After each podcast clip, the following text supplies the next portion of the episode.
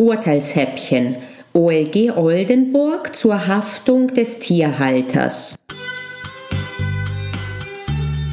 Hallo und herzlich willkommen bei Jura-Examen Stressfrei, dem Podcast, der dir Anregungen gibt, du ahnst es, wie du stressfrei durchs Examen gehen kannst. Ich bin Panayota, ehemalige Professorin und Prüferin, Autorin, Examenscoach und Hinterfragerin aus Leidenschaft. Packen wir's an!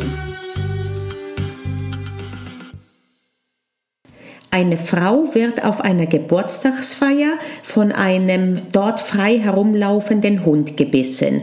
Zuvor hat der Gastgeber und Hundehalter darum gebeten, den Hund weder anzufassen noch zu füttern. Die Frau bückt sich zum Hund herunter, ohne ihn anzufassen, und wird von ihm ins Gesicht gebissen, was schwere Verletzungen und mehrere Operationen nach sich zieht. Hierin sieht das OLG Oldenburg die Realisierung einer Tiergefahr ohne die Möglichkeit der Exkulpation des Hundehalters. Ein Mitverschulden der gebissenen Frau sieht das Gericht nicht. Es handelte sich um ein adäquates Verhalten dem Hund gegenüber, und zwar auch in dem Fall, dass davor gewarnt wurde, den Hund zu streicheln. Diese Entscheidung bringt nichts Neues, du kannst sie aber gern zum Anlass nehmen, mal im Deliktsrecht die Problematik Haftung des Tierhalters zu wiederholen. Und insbesondere darauf zu achten, dass diese Haftung dann besteht, wenn sich die typische Tiergefahr realisiert hat.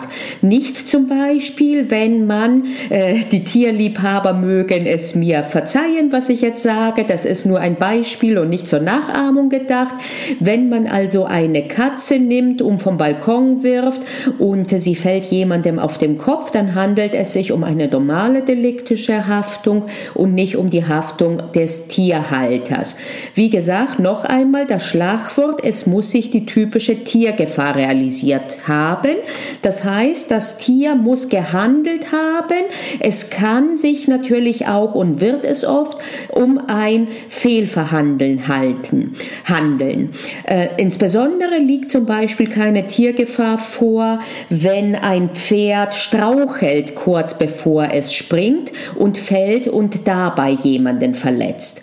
Also wie gesagt, nichts Neues hier, aber willkommener Anlass, die Tierhalterhaftung zu wiederholen. Ich bin Panagiotta und ich hoffe, ich habe dir heute eine Anregung gegeben, wie du deine Examensvorbereitung ein kleines Stückchen stressfreier machen kannst. Denk daran, es liegt in deiner Hand. Also pack's an. Wir hören uns in der nächsten Episode.